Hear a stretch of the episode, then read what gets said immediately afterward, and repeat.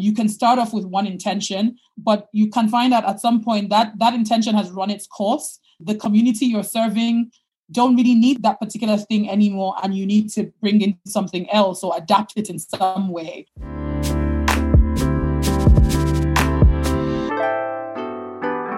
Der Begriff Plattforms oder Platforming erhält immer mehr Einzug in unser tägliches Arbeitsleben. Doch was genau steckt dahinter? Warum gründen wir Plattformen?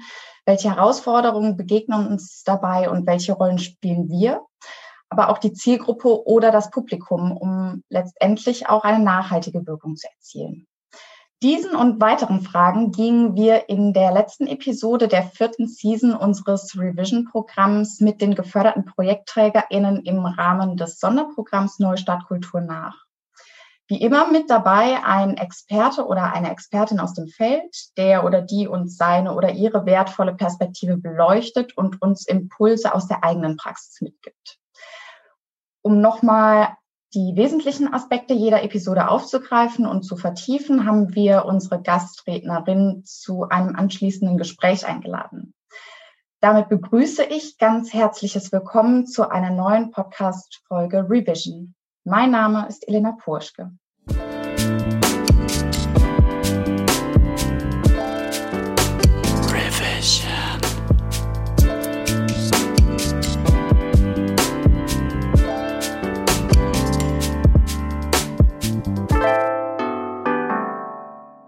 Today, our guest speaker is Wana Udobang. Vana is a storyteller and artist working in the intersection of writing, poetry, performance, and film.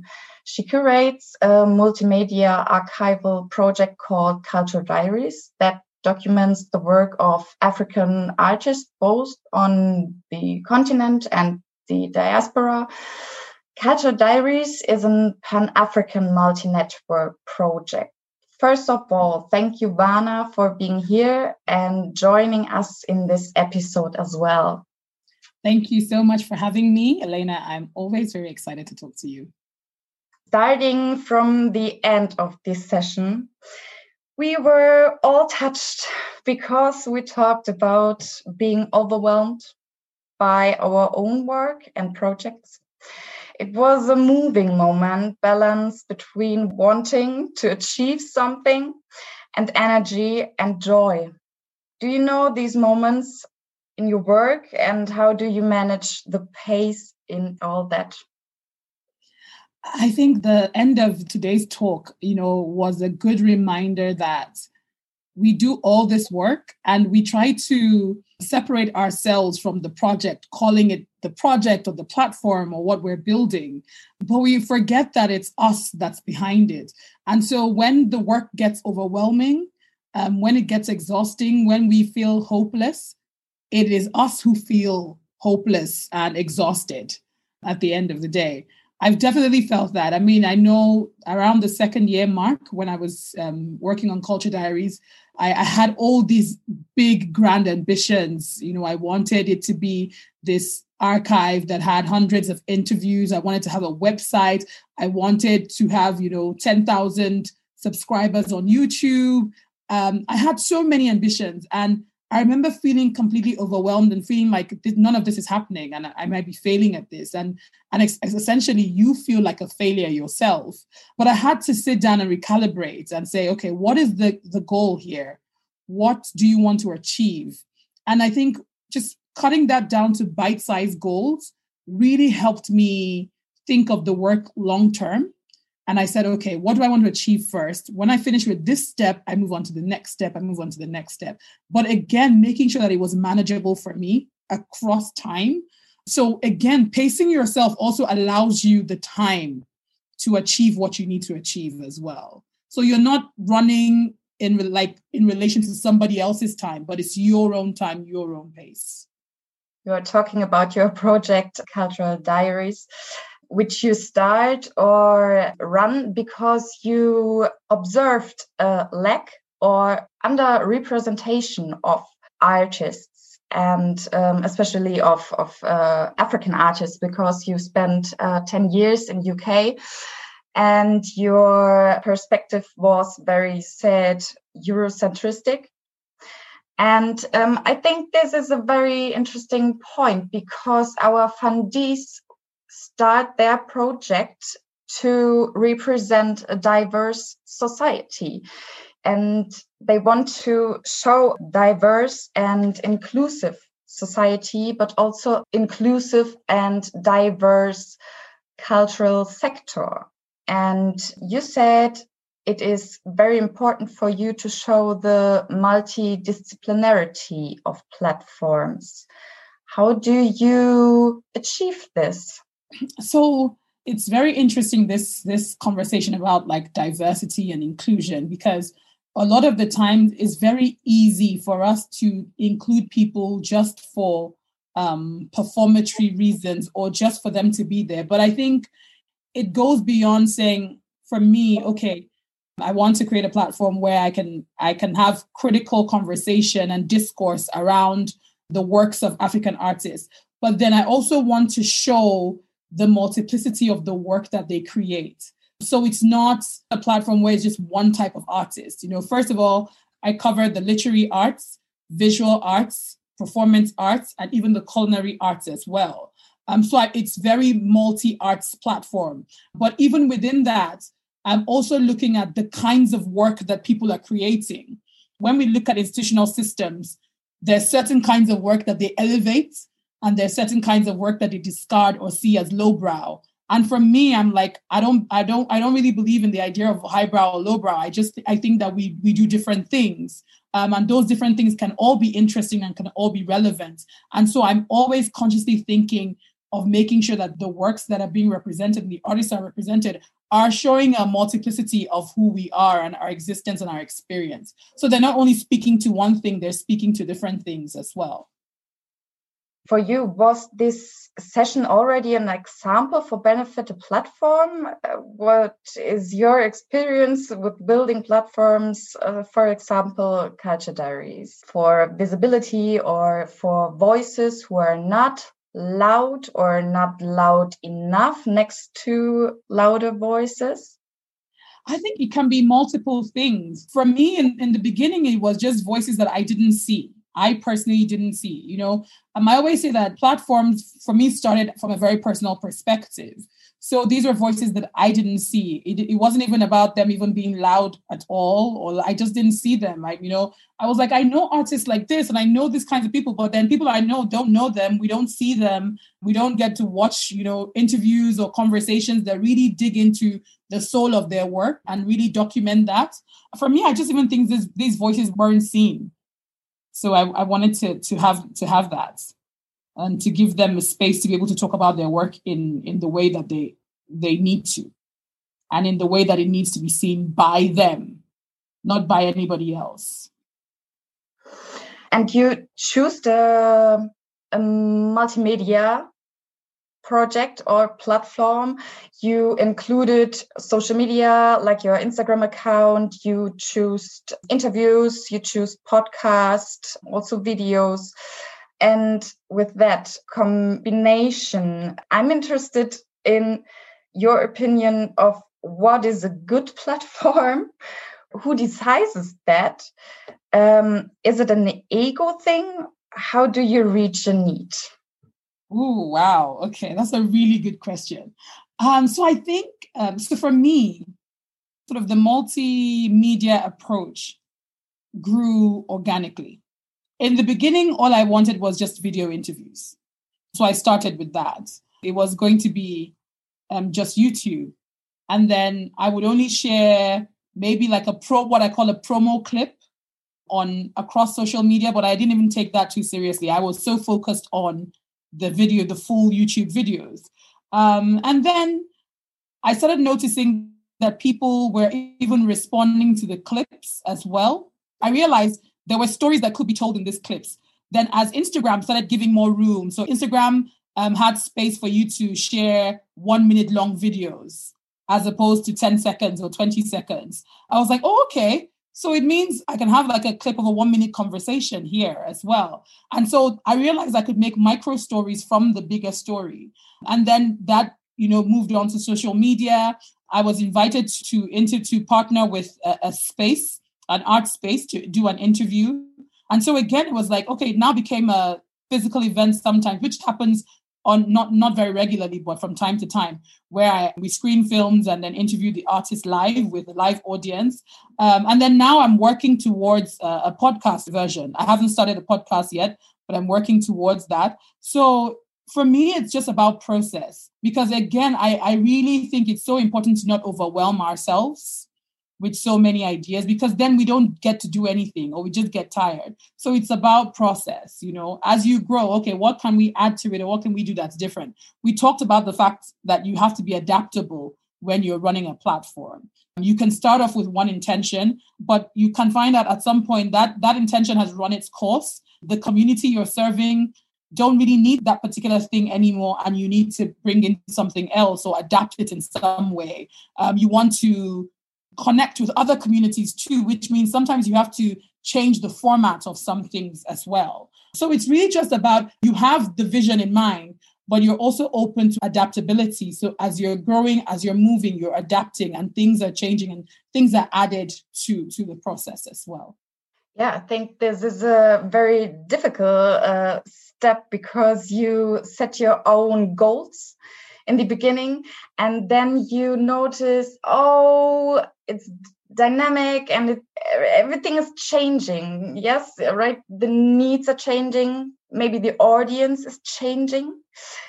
In this context you said it already small steps and long-term goals. And you always said it in um, the last episodes going deeper not faster. I love this quote yeah. how do you manage to keep on track and reach the right the right community? Ooh, that's such an interesting question. You have to remind yourself, you always have to remind yourself that even, yes, you have ambitions for your platform, yes, you have ambitions for your projects, um, but you have to bear in mind, remind yourself of what the intentions are or what the goal is so that you can sort of stay on this like calm path to get to where it is that you're trying to get to as well. Um, I think in terms of like community, the community sharing the work. Um, so you're you're you're having you're gaining more and more newer communities as well are, re, are introduced to the work and reintroduced to it. So sometimes it's so funny because you can start a project five years ago and it doesn't really fully kick off till maybe like two, three years in because it's finding its community, it's finding its audience that is growing. The, sometimes the audience is changing, it's adapting. So again, I think if this conversation about being open is so, so important to the success of the work that we're doing. We have to be open, you know, to find new things, to discover new things, and to adapt while still keeping our intentions in place. Okay, and um, because we talked about uh, limitations, and in this context, I think it's very interesting to ask how can we notice or recognize the limitations of our own projects or even our own capacities or resources to not feel overwhelmed I think from the very beginning, you know, we we talked about during the session, we talked about this idea that there's a whole big mess.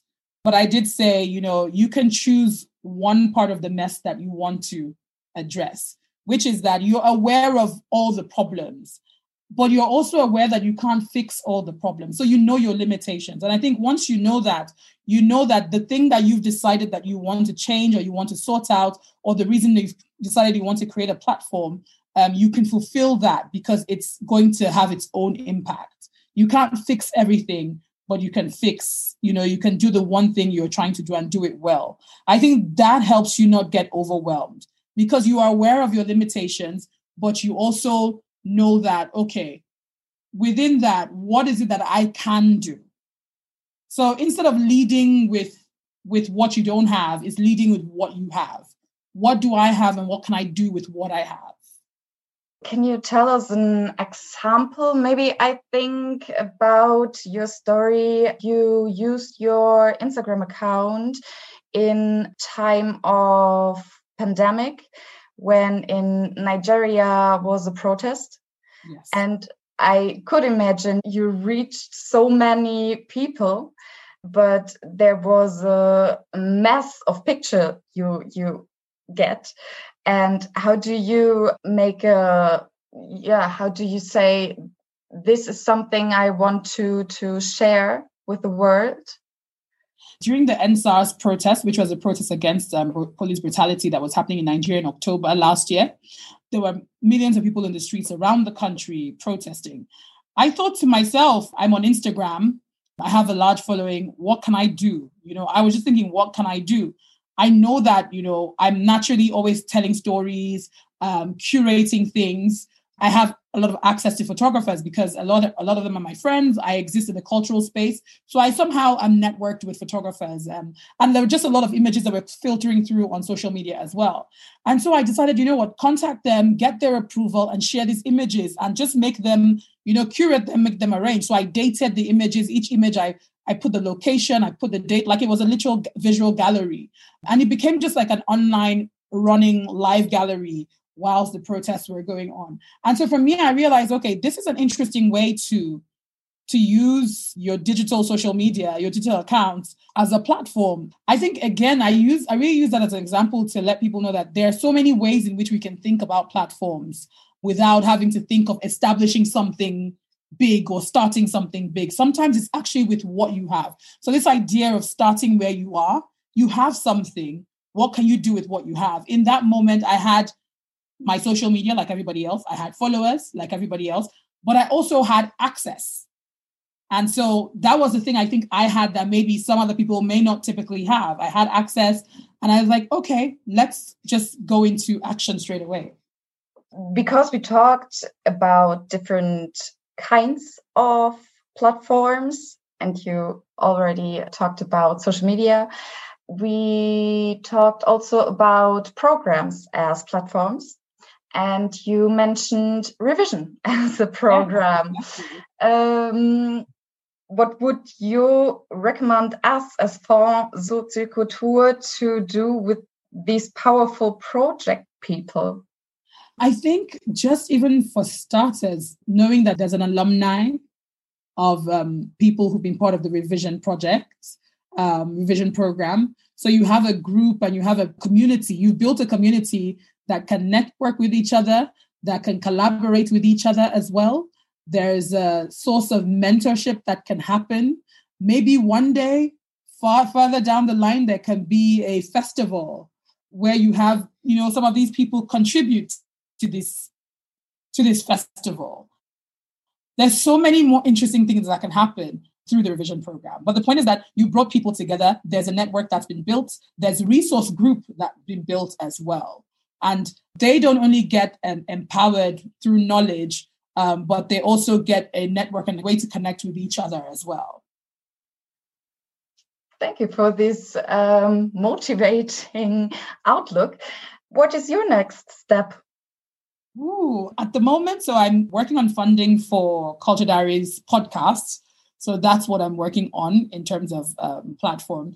But there are just a lot of other things that are in my mind, but I haven't, they're not concrete quite yet. so, yes. take your pace. exactly, exactly. Taking my pacing myself. Yes, right.